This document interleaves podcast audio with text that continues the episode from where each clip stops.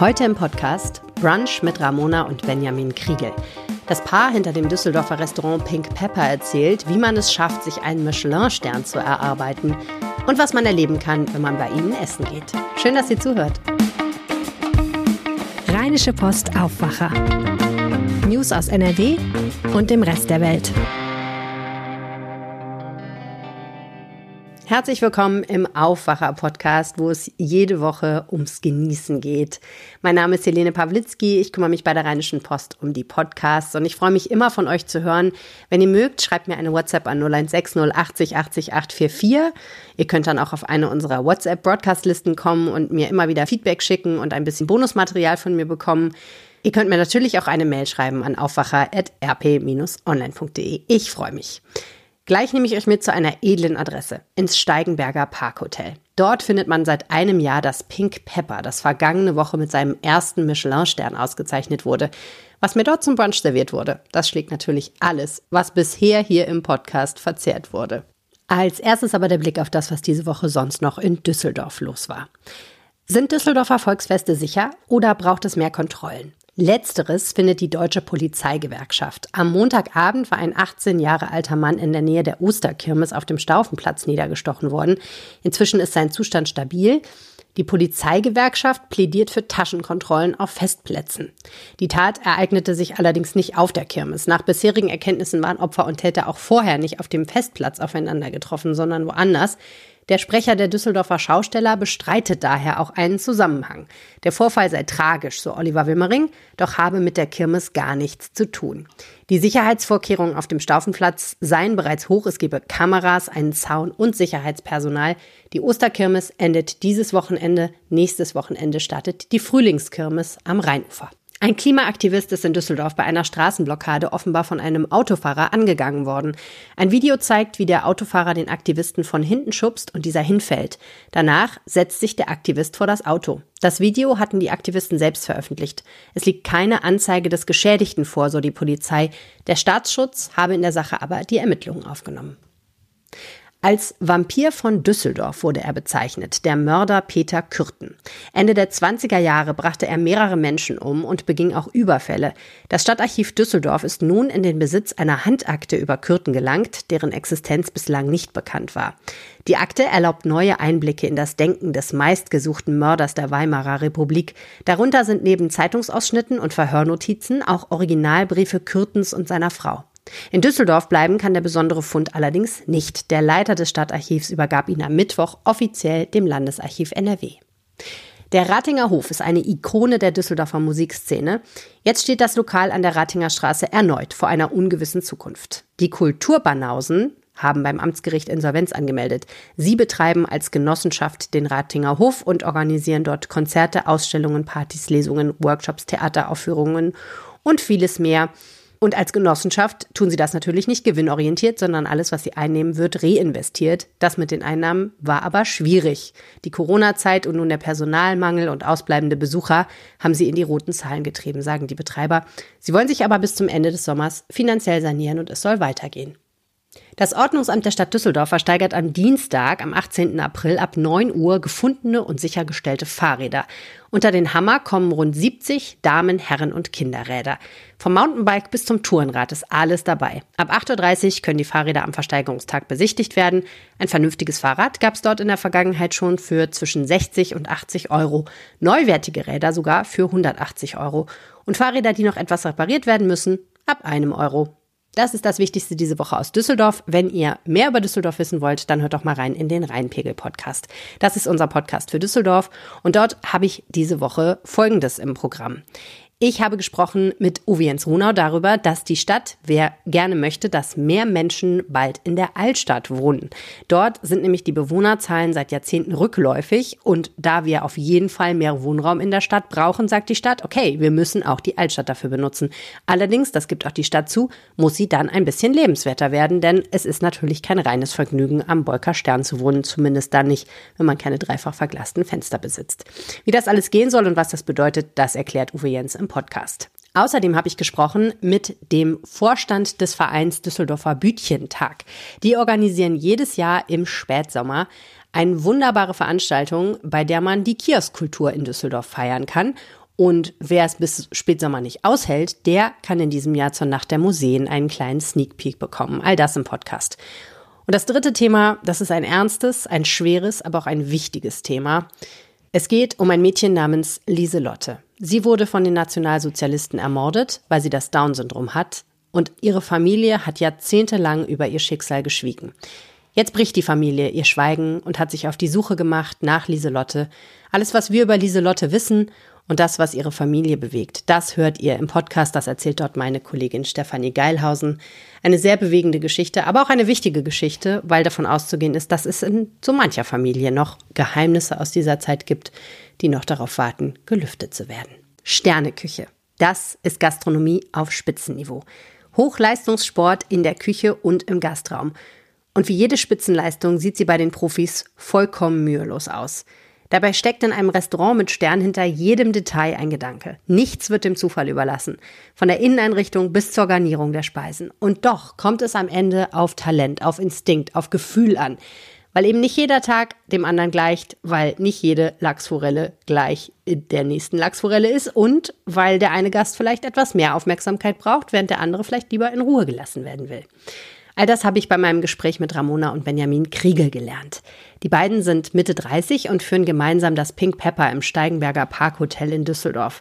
Er ist Küchenchef, sie leitet den Service und kümmert sich als Sommeliere um den Wein. Vergangene Woche wurde das Pink Pepper mit einem Michelin-Stern ausgezeichnet. Das war ein Highlight für die beiden. Und doch nichts Neues, denn einen Stern hatten sie sich vorher schon im Fritz Frau Franzi erkocht. Ebenfalls ein Restaurant in einem Düsseldorfer Hotel. Wie geht Luxus in Zeiten der Krise? Wie kocht man saisonal und regional auf Spitzenniveau, bevor der Frühling kommt und die ganzen schönen Sachen auf dem Markt landen? Und wie kriegt man ihn, den begehrten Michelin-Stern? Das erfahrt ihr jetzt hier im Aufwacher. Ich bin an einem ganz besonderen Ort. Draußen die Hektik der Königsallee. Drinnen Ruhe und Frieden. Jedenfalls noch ein wunderschöner Ort. Das Pink Pepper im Steigenberger. Ein schönes Hotel, ein tolles Restaurant, was vor kurzem ausgezeichnet wurde mit einem Stern. Und zwar deswegen, weil hier ein Mann kocht, der ganz besonders toll kocht und eine Frau den Service macht, die offensichtlich was von ihrem Handwerk versteht. Herzlich willkommen im Aufwacher-Podcast, Benjamin und Ramona Kriegel. Vielen Dank. Dankeschön. Wir freuen uns sehr. Ich freue mich. Ich äh, empfinde das als großes Privileg, einen Brunch-Podcast aufzeichnen zu dürfen mit zwei Menschen, die sehr viel davon verstehen, Menschen zu bekochen, zu Gast zu haben und so weiter und so fort. Nicht erst hier im Pink Pepper, sondern auch schon vorher in vielen anderen Lokalitäten. Wie geht's euch? Ja, herrlich, ne? Also ähm, uns geht's eh gut, aber mit der Auszeichnung natürlich noch mal ein bisschen besser. Ähm, ja, wir haben uns sehr darüber gefreut, ähm, aber auch so sind wir glücklich hier im, im Steigenberger jetzt angekommen zu sein, im Moment in unserem Restaurant Pink Pepper und das äh, gemeinsam leiten zu dürfen. Freut mich natürlich sehr, dass ich das mit meiner Frau gemeinsam leiten darf und dieses blinde Verständnis, äh, was wir vorher schon gelebt haben in Küche und in Service hier weiterführen dürfen. Ist das so, wie man sich das von außen vorstellt, wenn man gar nichts mit der Restaurantbranche zu tun hat, dass das so der heilige Gral ist, den Stern sich zu erkochen? Absolut. Also ich denke ähm, ja. Ja. Also wenn man von Auszeichnungen spricht, die es so in der ähm, ja, Gastronomie gibt, es gibt sehr, sehr viele Führer. Aber was der Michelin halt besonders macht, ist erstmal, dass er international ist. Also international bedeutet der Stern ungefähr dasselbe. In Asien ist es vielleicht manchmal ein bisschen anders äh, von der Kultur her, aber grundsätzlich zählt der Stern gleich. Es gibt immer ein, zwei und drei Sterne auf der ganzen Welt.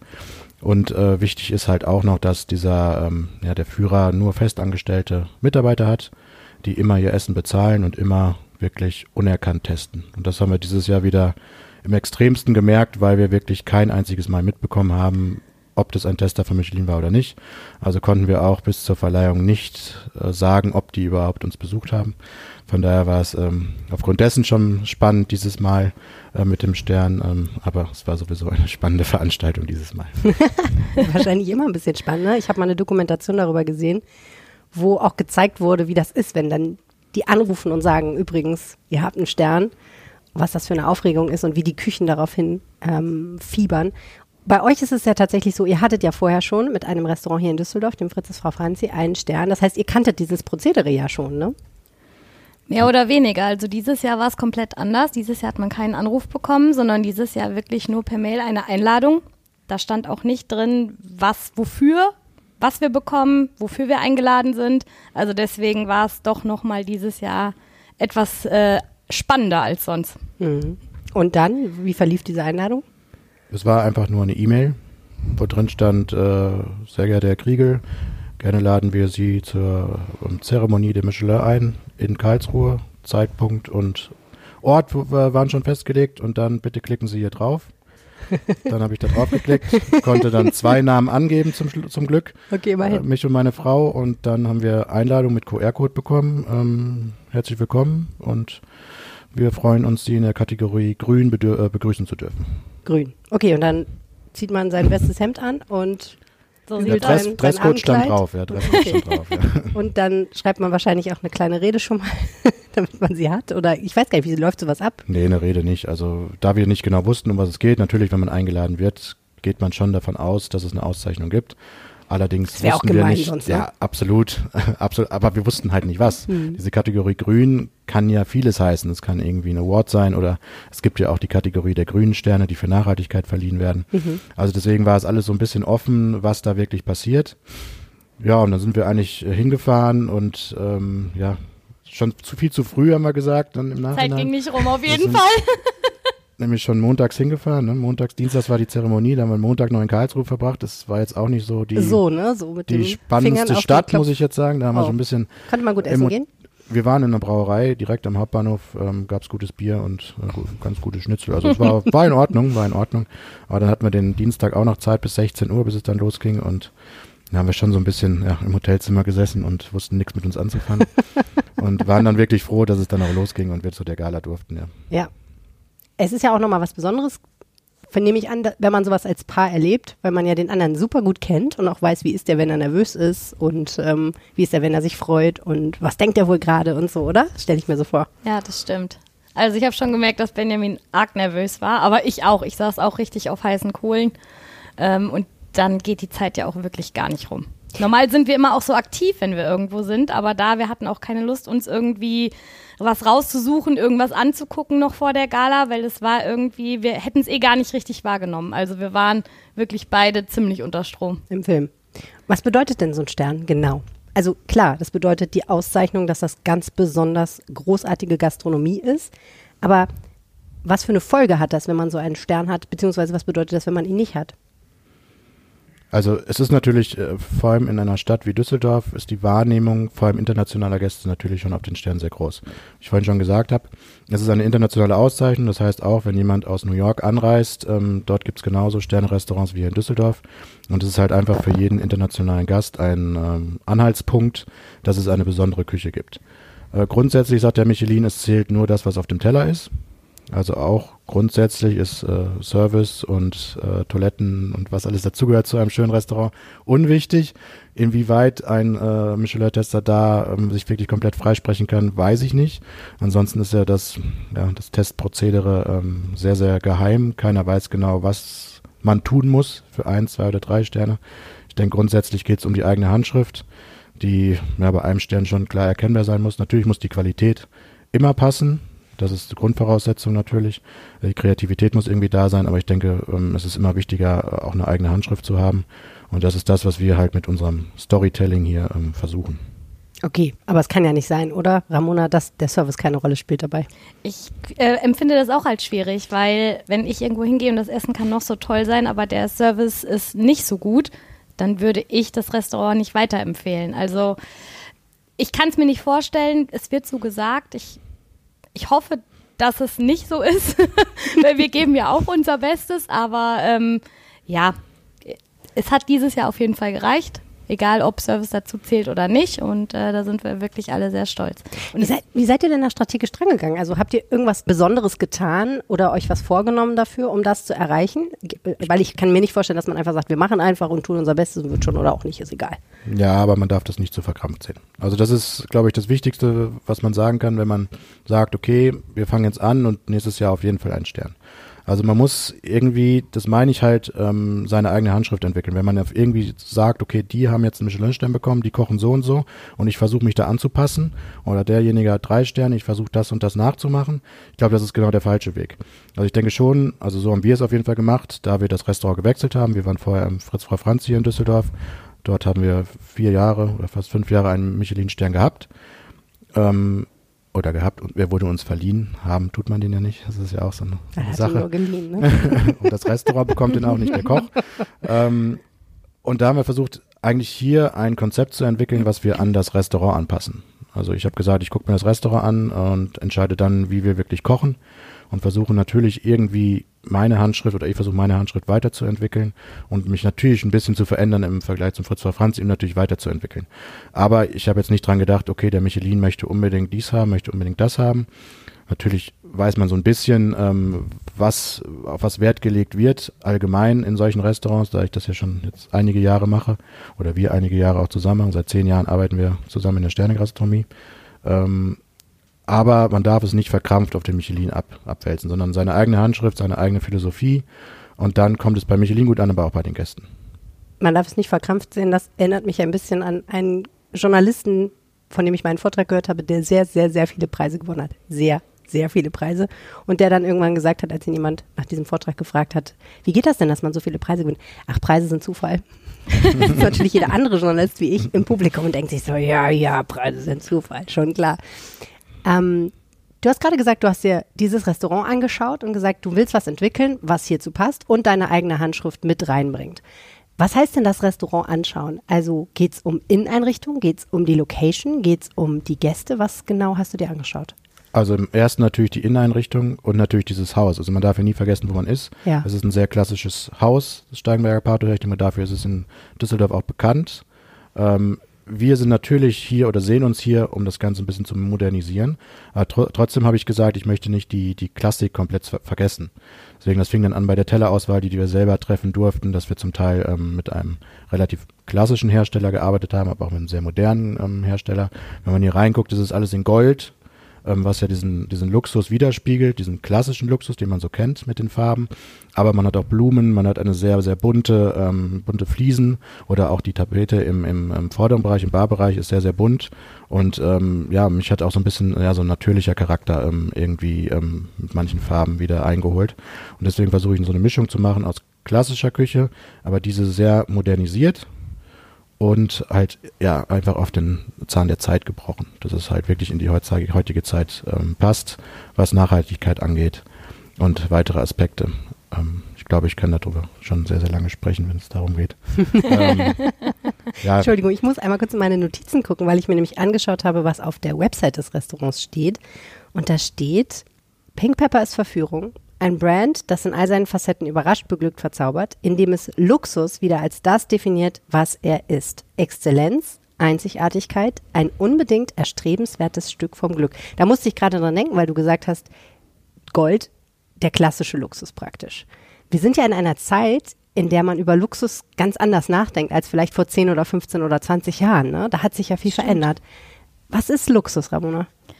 Für mich ist Luxus ein bisschen Auszeit. Auszeit vom Gewohnten, was man jeden Tag so hat. Jeder von uns hat, glaube ich, sein eigenes Stresspensum, seine eigene ähm, seine eigenen Sachen zu tun. Und ähm, wenn die Gäste hierher kommen, wollen wir denen wirklich eine kleine Auszeit schaffen. Also, dass die sich wirklich einfach fallen lassen können, hier verweilen können, ein super Essen haben, tollen Service haben, gute Weine, äh, gute Schaumweine und ähm, das einfach mal abgeschaltet werden kann.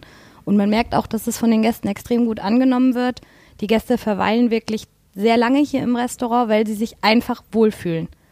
Wir hatten jetzt am Dienstag einen Gast hier, der ähm, geht anscheinend sehr viel Sterne essen und er sagt, wir sind in den Top 3 vom Service. Äh, Küche auch super, sagt er, aber vom Service her, sie haben sich so wohl gefühlt, sie haben sich so willkommen gefühlt und das ist einfach das, was ich mit meinem Team hier im Service äh, an der Front jeden Tag schaffen will. Mhm. Also eigentlich Luxus als der Moment, in dem ich nicht in der Welt sein muss, mich nicht mit meinen Problemen beschäftigen muss, sondern rausgehen kann. Genau. Aus dem, was mich sonst so beschäftigt. Ja. Darf man dann trotzdem was kochen, was die Leute ein bisschen fordert, herausfordert? Sollte man sogar. Also ich habe mir auch hier auf die Fahne geschrieben, dieses Storytelling. Also ich möchte mit jedem Gericht eine kleine Geschichte erzählen und das soll der Gast auch irgendwie merken. Dazu gehört natürlich einmal die Produktauswahl, die Zusammenstellung, aber auch die Präsentation, dass man irgendwie nachvollziehen kann, wie ich auf diese Idee gekommen bin. Und ich glaube, jeder möchte auch ein bisschen Spannung haben. Also wenn man, äh, Ich meine, wenn man von Freizeit äh, von vielen Menschen ausgeht, viele machen Sport, viele machen Extremsport oder machen irgendeinen Nervenkitzel. Also so wollen wir es nicht vielleicht machen, aber natürlich soll es irgendwie auch spannend sein. Also wenn man sich irgendwo sitzt und denkt so, oh, das ist zwar lecker, aber das äh, kann ich auch zu Hause, das hatte ich auch letzte Woche schon, äh, dann ist es auch nicht das, das die richtige Art von Luxus. Also ich glaube, Luxus ist, ja, sich fallen zu lassen, aber auch diesen, diese, diese Zeit als eine gewisse Spannung wahrzunehmen. Wir gucken ja auch keinen Film, wenn er uns langweilt. Also wir gucken auch einen Film, wenn er eine gewisse Spannung hat. Und das ist, glaube ich, bei so einem, vor allem weil wir ein Menürestaurant sind, nur Menüs anbieten, ähm, muss man auch da gucken im Menüablauf, dass man da diese Spannung hält und immer wieder den Gast auch ein bisschen überrascht. Das ist dann äh, meine Aufgabe mit den Gerichten. Und ähm, ja, das versuchen wir hier umzusetzen und daraus resultieren dann vielleicht irgendwelche Bewertungen und wie auch immer. Aber das ist das Wichtigste, was wir versuchen. Und das mit dem Service zusammen, halt in Zusammenarbeit mit meiner Frau, dass wir dieses, dieses, diese Auszeit, diese Luxus-Auszeit ähm, mit einer gewissen Spannung an den Gast herantragen. Was steht denn aktuell gerade auf der Karte? Einiges. Ein Gericht werden wir gleich noch probieren. Das ist die Vorspeise. Ich dachte, die passt sehr, sehr gut äh, hier zu dem Brunch. Da kommen wir gleich nochmal drauf. Momentan haben wir äh, Kaninchen aus der Eifel auf der Karte, wir haben Lammrücken auf der Karte, wir haben den ersten Spargel auf der Karte, ein sehr spannendes Gericht, wo ich mit dem Winzer äh, Franz Wehrheim zusammengearbeitet habe, wo ich mal gefragt habe, schick mir mal Reste von der Weinherstellung. Das ist auch wieder so eine Story, wo ich dann mit einem Winzer zusammenarbeite, sage, okay, wir haben jetzt einen Spargel und diese Hollandaise mit einer Weinreduktion kennt man. Also ist das Thema Wein irgendwie da drin. Und jetzt gucken wir mal, wie wir um den Spargel eine ganze Geschichte bauen. Hatte mir zum Beispiel Weinhefe aus dem Fass geschickt, woraus ich eine Art Mayonnaise gemacht habe, wo der Spargel mit mariniert wird. Weinstein, was ja wirklich, was viele vielleicht aus dem Weinglas kennen und das immer so ein bisschen unangenehm ist. Da haben wir ein, ein, äh, ein Puder rausgemacht, was noch dazu kommt. Und äh, dann haben wir eingelegte Tomaten aus dem, aus dem Sommer, dass wir da irgendwie so ein, ja, so ein spannendes Gericht zusammen äh, gebaut haben ein sehr regionales und sehr saisonales, aber mit ja. einer gewisser Spannung wieder. Ich wollte gerade sagen, regional und saisonal funktioniert natürlich jetzt gerade auch super, weil jetzt kommen die schönen Sachen wieder. Ne? Ähm, ja, aber war, der März ist immer ein bisschen schwieriger Monat wahrscheinlich. aber da muss man sich drauf einstellen. Also wir legen halt viel ein, wir fermentieren viel, diese ganzen äh, ja, althergebrachten Konservierungsmethoden, die wir anwenden. Und dadurch können wir zum Beispiel jetzt Tomaten anbieten, die wir vom Biohof Frings letztes Jahr im ja, Ende September noch bekommen haben, dann einfach nur in Meerwasser eingelegt haben und dann können wir jetzt noch aus diesen Reserven quasi zehren und gerade jetzt Tomaten anbieten, obwohl es noch keine Tomaten gibt. Ich bin so froh, dass du Meerwasser gesagt hast und nicht Düsselwasser, weil das wäre natürlich super lokal, aber vielleicht auch nicht so lecker. Äh, ja, ich würde sagen, ich meine, ich bin ja sehr verfressen unterwegs und finde es einfach super, dass ich heute hier sein darf. Sollen wir eine Kleinigkeit essen? Von mir aus gerne. Wunderbar. Gerne. So, Jetzt steht hier vor uns etwas Großartiges auf dem Tisch, das mich spontan erinnert an einen japanischen Garten. Irgendwie. Weil ich sehe hier eigentlich so eine Zweiteilung, ne? Das ist auch so ein bisschen ein Yin-Yang-Halbmond-Ding. Grün und Orange, frische Farben, frische Kräuter. Was ist das? Wir haben jetzt hier vor uns äh, eine Lachsforelle aus dem Bergischen Land geräuchert, gebeizt und als Schinken mit ähm, Buttermilch und einer Rauchfisch-Vinaigrette. Geräuchert, also geräuchert verstehe ich. Gebeizt verstehe ich auch. Das ist, wenn man es mit Zucker und Salz.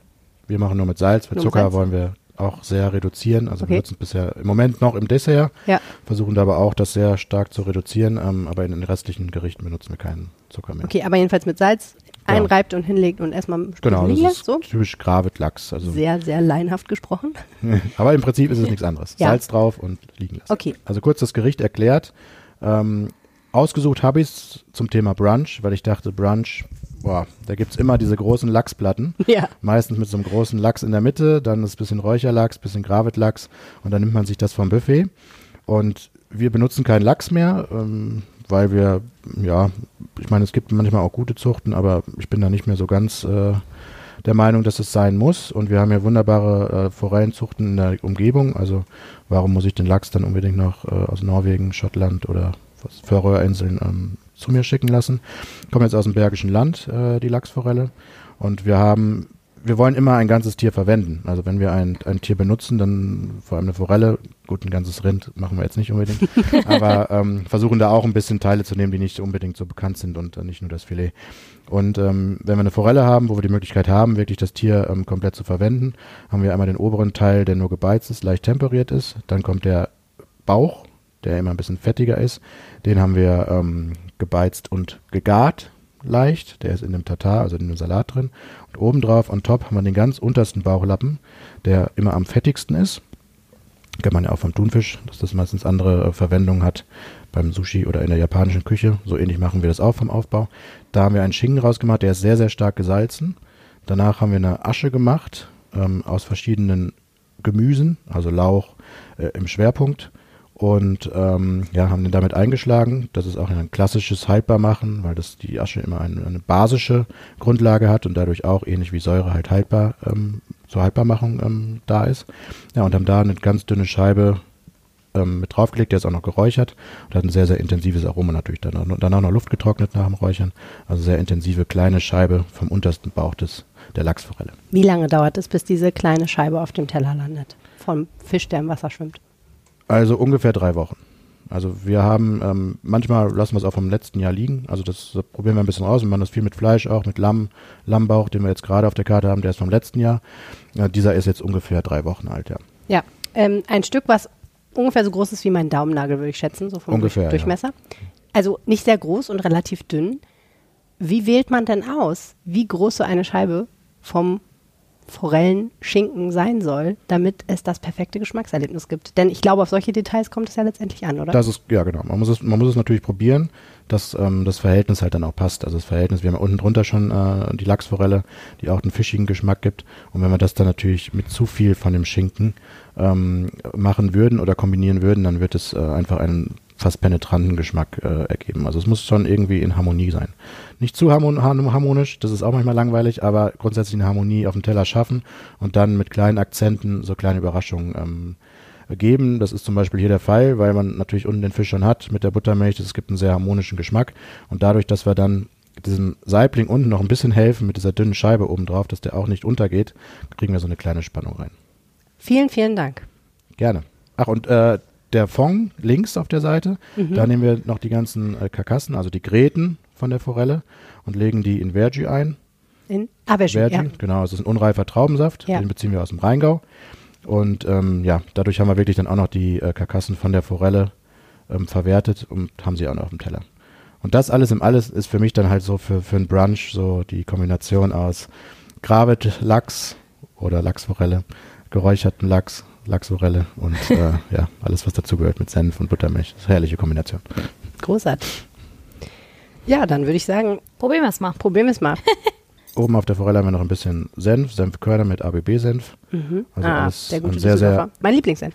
meiner auch. Meistens. Also ein sehr, sehr regionales Gericht in diesem Fall. Meistens. Kommt drauf an. Und es gibt auch noch ein paar andere spannende Senf. Also einen süßen Senf mag ich manchmal auch sehr gerne. ja. Weil ich neulich gelernt habe, wie viel Zucker in süßem Senf ist. Ja, das in dem Thema, das darf man auch sehen. Aber manchmal muss es auch vielleicht noch. ja, ja. Das schmeckt ganz Manchmal gut. geht es nicht anders. Ich habe so Angst, das hier zu zerstören. Das ist der Haken an der Sache, dass es so Aber schön bitte tun. aussieht. Ja, muss ich ja, ne? Und obendrauf die Scheibe ist noch eine Scheibe fermentierter ähm, Kohlrabi. Das ist halt auch so eine Sache, die wir oft machen. Wir nehmen ähm, Techniken, internationale Techniken, die man vielleicht kennt, Kimchi aus Chinakohl, aber wir versuchen diese Technik zu nutzen, benutzen aber dann regionale Produkte. Hm. Also machen wir zum Beispiel Staudensellerie-Kimchi oder in dem Fall einen Kohlrabi-Kimchi. Also fermentierte Gemüse, die dann hier wirklich aus der Umgebung kommen. Und dadurch haben wir halt auch die Möglichkeit, dann immer ein bisschen, ja, unseren kreativen Prozess ein bisschen zu erweitern. Wenn wir halt sagen, okay, jetzt ist gerade die Spargelsaison, ist gerade Kohlrabi, der Frische ist gerade dies, dass wir dies fermentieren oder einlegen, wo wir dann im späteren Jahresverlauf wieder darauf zurückgreifen können, wenn wir so sagen, okay, uns fehlt noch ein bisschen Säure, uns fehlt noch ein bisschen dies, sondern sagen können, okay, wir haben da noch ein Glas, also ähm, das Steigenberger oder beziehungsweise die, die Hauptküche ist äh, manchmal ein bisschen äh, böse, weil wir sehr, sehr viel Platz im Kühlhaus brauchen für unsere ganzen äh, Gläser, aber wir haben uns da gut arrangiert und ja, das passt schon. Ich kann es mir vorstellen. Also, was ich hier besonders beeindruckend finde, ist die Frische, die das hat.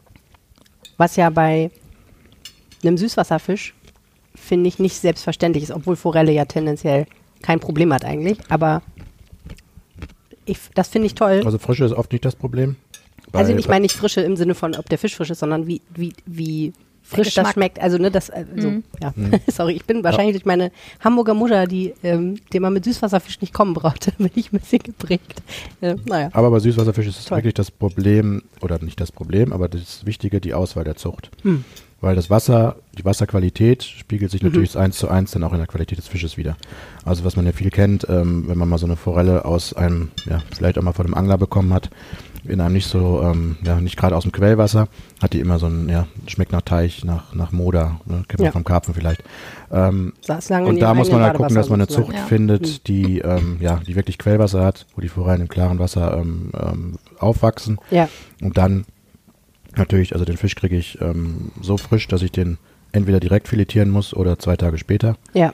weil sonst wird es schwierig.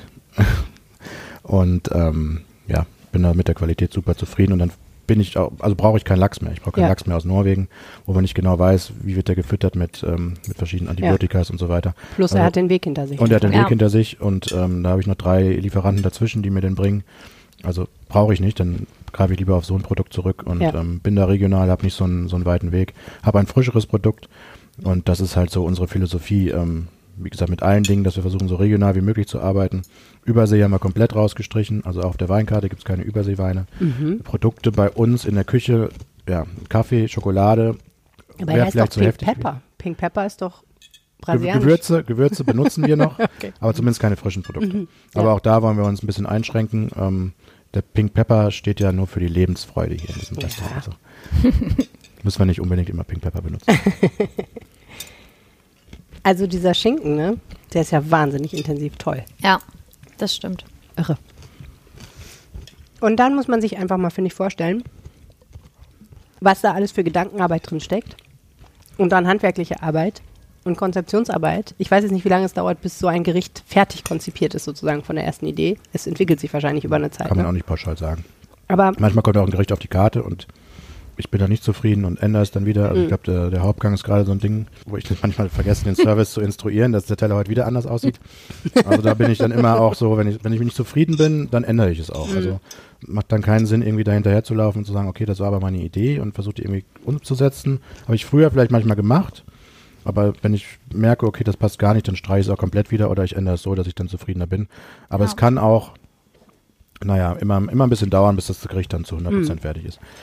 Versuchen wir in der Zukunft dann vielleicht zu machen, dass man das ähm, ja, im Vorfeld noch ein bisschen mehr entwickelt, auch mit dem Service zusammen. Aber naja, es ist halt auch, es ist viel Arbeit und ähm, ja, wir arbeiten so schon viel.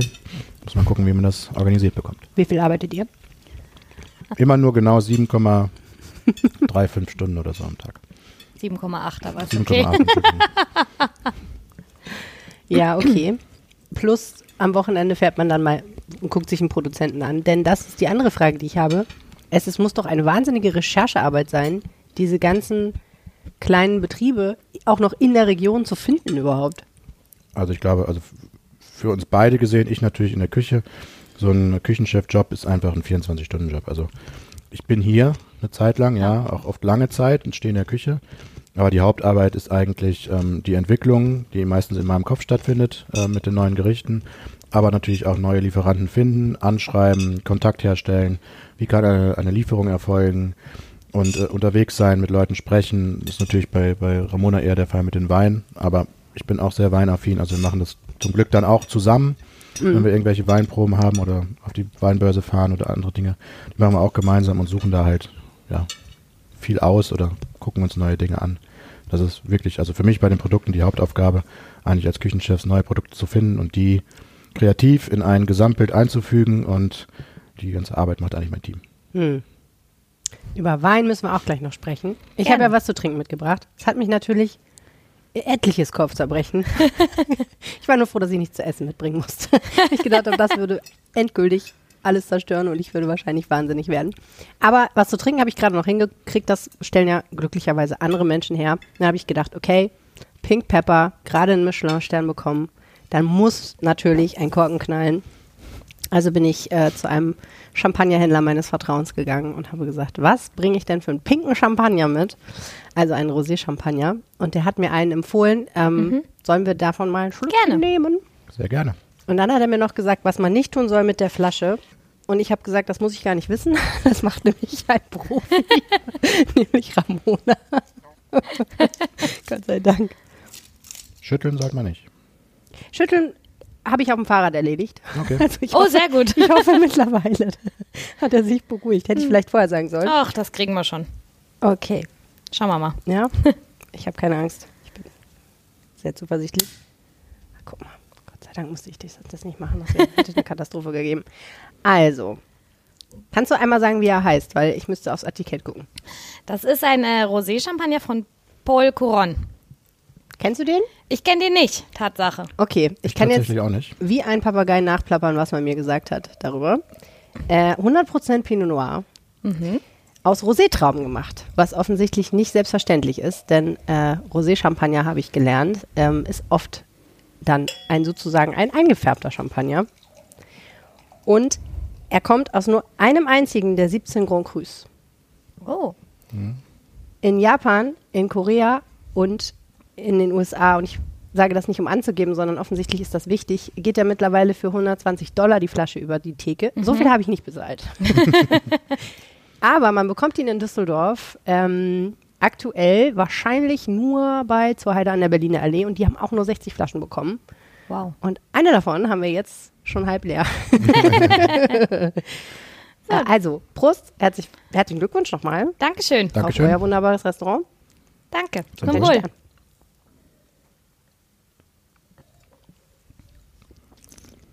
Schmeckt sehr gut. Sehr gut. Das ist in dem Fall jetzt ähm, Brüt. Also ich bin mittlerweile sehr oft ein Fan auch von Extra Brüt oder Brüt Natur. Also die so Dosage noch ein bisschen weiter runter. Aber bei Rosé finde ich das immer gut, weil der Pinot Noir doch ein bisschen mehr Körper hat. Ja. Kann es auch manchmal ähm, Brüt sein und dass es ein bisschen gehaltvoller ist. Also für mich äh, der Champagner nicht unbedingt ein Aperitif. Also geht auch sehr gut, aber es ist auch ein wunderbarer Speisenbegleiter, weil das wird Ja. immer bei Champagner vergessen, dass äh, Champagner auch ein Wein ist, der wunderbar zur Speise harmonieren kann. Und das finde ich bei dem jetzt hier hervorragend. Also stelle ich mir schon, kann ich mir sehr gut auch ein Dessert zu Ich wollte gerade sagen, unser Dessert wird ganz gut passen. Ah, ich wollte mich Erdbeer, gerade fragen, was würdest du dazu kochen? Oder was, wozu würdest du es reichen, so rum? Ja, unser Dessert gerade. Also wir haben gerade einen Käsekuchen mit äh, Erbse, Rhabarber und Walderdbeersorbet. Und da würde ich mir den schon sehr gut zu vorstellen. Ja, da hat man also dieses Gebackene, das hat ja oft Champagner, man hat oft diese Brioche-Töne, aber ja, es kann auch irgendwie ein- eine Art Keks sein. Das haben wir in einem Käsekuchen. Ich Ja. finde, der hat auch ein bisschen was von Erdbeere. Erdbeere auf jeden Fall, Ja. und Rhabarber mit der Säure. Ja, das kann ich mir so direkt vorstellen. Ich auch. Ist bestimmt lustig, mit euch beiden essen zu gehen, oder? ja, Stimmt, ist es lustig, man hat auf jeden Fall immer Spaß mit uns. In jedem Fall, ja.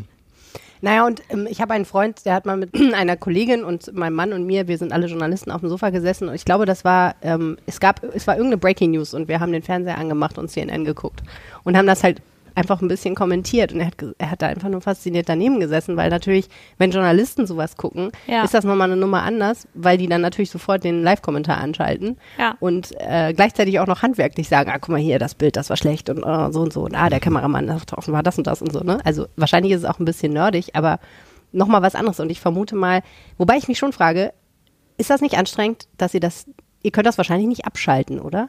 Du hast ja gerade gesagt, man ist 24 Stunden lang Küchenchef. Schwierig. Also man muss sich auch immer überlegen, wo man ist. Wenn wir jetzt ganz einfach eine Pasta oder eine Pizza essen gehen, dann erwarten wir jetzt nicht hier den Top-Service und äh, Top-Weinauswahl und Aber das geht nicht. schon noch. Aber das geht auf jeden Fall. Man muss auch immer gucken, wo man sich so befindet. Ähm, wenn wir jetzt aber wirklich besser essen gehen und auch äh, mal zu Kollegen, wenn wir es mal schaffen, ähm, dann erwarten wir natürlich schon auch das, was wir zahlen im Grunde. Also das ist dann schon auch so eine Erwartungshaltung, die man hat, aber es ist jetzt nicht, äh, dass wir da sitzen und alles kritisieren und sagen, oh, das ist aber schief eingedeckt und oh, das ist dies und oh, das ist das. Das machen wir nicht. Also das habe ich am Anfang gemacht, äh, als ich äh, in der Ausbildung noch war. Da hat man sich so alles ganz genau angeguckt, äh, aber das haben wir eigentlich komplett abgelegt. Wenn wir drüber sprechen, dann meistens am nächsten Ja. Tag, weil den Abend selber will man sich auf gar keinen Fall irgendwie kaputt machen. Und man muss auch sagen, wir haben jetzt äh, sehr selten schlechte Erlebnisse gehabt. Also meistens ist das schon in Ordnung, aber ich gucke auch immer, wo stimmt. bin ich und gucke dann, dass die Leute in dem Segment, wo sie sind, halt äh, gute Produkte verwenden oder gute Produkte auf den Teller bringen. Es kann eine Pizza sein, eine Pasta, es kann äh, ein asiatisches Restaurant sein. Äh, Aber für, äh, ja, für das Gebiet, wo sie, ähm, wo sie arbeiten, muss es halt dann schon irgendwie dementsprechend Passen, sein. Aber ne? Ja. ja, also da sind wir ja in Düsseldorf zum Glück in jeder Rubrik gut aufgestellt. In, in, für jedes Budget ist was zu haben, in jeder äh, ja, Lage von einem Restaurant. Also da sind wir wirklich sehr gut aufgestellt und haben sehr, sehr gute Restaurants hier in der Stadt. Was ist denn euer Lieblingsrestaurant außer eurem eigenen? Oh wow. Oh wow, es ist schwierig. Sehr schwierig. Also wir können ja gar nicht aus den Vollen schöpfen, weil sonntags, montags haben viele unserer Kollegen eben auch Stimmt. Ruhetag. Ja. Ähm, wenn wir dann mal einen Tag frei haben, wo wir essen gehen können, probieren wir natürlich auch gerne ähm, die Restaurants unserer Kollegen aus. Also was uns letztes Mal sehr begeistert hat, war das Hashi. Ähm, das fanden wir wirklich toll. Die machen äh, richtig tolle chinesische Küche. Ähm, das hat uns sehr gut gefallen, auch vom Service. Das war so warmherzig. Wir haben uns richtig wohl gefühlt. Äh, oder auch beim Jörg Wissmann, der sein neues Restaurant eröffnet hat. Ähm, wir waren schon sehr, sehr lange nicht mehr mit mehrerem Gangmenü essen und das hat uns auch sehr, sehr gut gefallen. Da haben wir uns auch sehr gut aufgehoben gefühlt. Ja, und für, für jeden Tag, also wenn man die Möglichkeit hat, immer ins Rubens gehen, Ja, herrliches Schnitzel, Backhändel oder so. Also das Ja. ist auch so ein Nachhausekommen. Aber wie gesagt, es gibt in der Stadt so, so viele tolle Restaurants und ähm, ja, wir freuen uns auch immer, was Neues auszuprobieren und dann neu überrascht zu werden. Was sind eure Ziele für die nächsten Monate, die nächsten Jahre? Der nächste Stern oder reicht jetzt erstmal? Also es ist schon so, dass ich äh, gesagt habe, ähm, im Fritz Frau Franzi oder nach dem Fritz Frau Franzi, ich möchte hier schon mich weiterentwickeln und ähm, wir haben jetzt uns ein Stück weiterentwickelt. Wir haben einige Bewertungen besser als vorher, ansonsten gleichgestellt äh, und wir wollen weiter an uns arbeiten und äh, schon noch weiterkommen auf jeden Fall. Und wenn das dann im zweiten Stern endet, bin ich nicht traurig drum. Und ihr habt gesagt, ihr wollt ein Stück weit dabei helfen, das Steigenberger Parkhotel zu modernisieren. Das Steigenberger Parkhotel im einen auf jeden Fall, weil wir, glaube ich, eine sehr ja, lockere Atmosphäre hier schaffen wollen, was wir auch anderen Leuten beibringen wollen. Also wir haben auch Azubis in der Küche und auch im Service und versuchen da auch ähm, ja, eine neue Art von Gastronomie denen beizubringen, weil dieses altbackene, steife, was viele noch leben, nicht nur hier im Hotel, auch in anderen Hotels, ist für uns ein bisschen nicht mehr am Zahn der Zeit und wir versuchen Genau. da einmal hier was zu verändern. Wir versuchen aber auch, also ich versuche in die Schulen zu gehen und dort auch den Leuten mal, ja, mal beizubringen, was moderne Art von Gastronomie bedeutet, was Nachhaltigkeit bedeutet. Und wir versuchen hier etwas zu schaffen, was glaube ich, ja, ich will es mal unter zukunftsträchtiger äh, Gastronomie bezeichnen. Wie kann man die Gastronomie in zehn Jahren noch ähm, ja, erfolgreich gestalten? Und das ist so das Ziel, was wir auch haben irgendwo. Also in allen Belängen, äh, weil Nachhaltigkeit bedeutet ja nicht nur auf dem Teller nachhaltige Produkte zu verwenden, sondern Nachhaltigkeit bedeutet auch, mit Mitarbeitern nachhaltig umzugehen und äh, all diese Aspekte des Sozialen auch mit einzubinden und da wirklich einen, ja, einen Kreislauf zu schaffen, der wirklich passt und wo jeder glücklich ist und jeder seine Ziele erreichen kann und das Das muss man auch einfach, oder? Weil sonst laufen die einem weg und man kriegt den Total. niemals wieder im Moment. Und es ist ja auch gerade jetzt schon schwierig, ähm, überhaupt Personal zu finden. Ähm, wir sind glücklich, wir haben ein sehr gutes Team. Äh, und ohne das Team hätten wir, glaube ich, auch letztes Jahr nicht durchgestanden. Ähm, da sind wir sehr, sehr glücklich. Ähm, aber es ist auch wirklich so, es ist manchmal auch so einfach. Also äh, das hat mich äh, sehr stolz gemacht, als unser Azubi, der jetzt die Abteilung gewechselt hat, gesagt hat, so, ja, ich stelle mir halt immer vor, wie das ist, wenn ich da sitze, wie ich das gerne haben wollen würde. Und das ist im Grunde das Einfachste im Service, zu sagen, okay, wie möchtest du gerade bedient werden? Möchtest du ignoriert werden? Möchtest du zu viel Aufmerksamkeit? Möchtest du genau das Mittelding? Und das ist so, und er sagt so, ja, so hätte ich es gerne gehabt. Nicht so, das ist die richtige Einstellung. Immer erstmal denken, wie hätte ich es gerne? Alles andere, Fähigkeiten, jede Komponente auf dem Teller, das kann man alles lernen. Aber dieses Gefühl erstmal zu kriegen, wie behandle ich den Gast, das kann man niemandem richtig antrainieren und beibringen. Das muss man auch so ein bisschen in sich haben. Vielen herzlichen Dank für dieses Gespräch, Ramona Kriegel, Benjamin Kriegel. Sehr gerne. Vielen Dank, Sehr, dass sehr gerne. durften. Das war der Aufwacher für diese Woche. Wenn ihr bis hierhin zugehört habt, dann interessiert ihr euch für Genuss. Das ist wunderbar, denn darum wird es hier im Podcast in Zukunft vermehrt gehen. Wir wollen uns mehr mit dem befassen, was das Leben schön macht. Gutes Essen, gute Getränke. Wer macht eigentlich das beste Brot in der Region? Wo kann man portugiesische Spezialitäten einkaufen, wie in Lissabon? Und welche Restaurants müsst ihr unbedingt besucht haben? Mehr dazu in den nächsten Episoden. Wenn euch dieser Podcast gefällt, empfehlt ihn gerne weiter, entweder per Social Media, per Mund zu Mund sozusagen, also einfach weitersagen, oder ihr gebt uns ein paar Sterne in eurer Podcast-App. Das hilft uns auch und dann werden wir auch weiterempfohlen. Mein Name ist Helene Pawlitzki, ich habe diesen Podcast moderiert. Geschnitten hat ihn Julia Marchese. Ich hoffe, wir hören uns nächste Woche wieder. Bis bald! Mehr Nachrichten aus NRW gibt's jederzeit auf RP Online. rp-online.de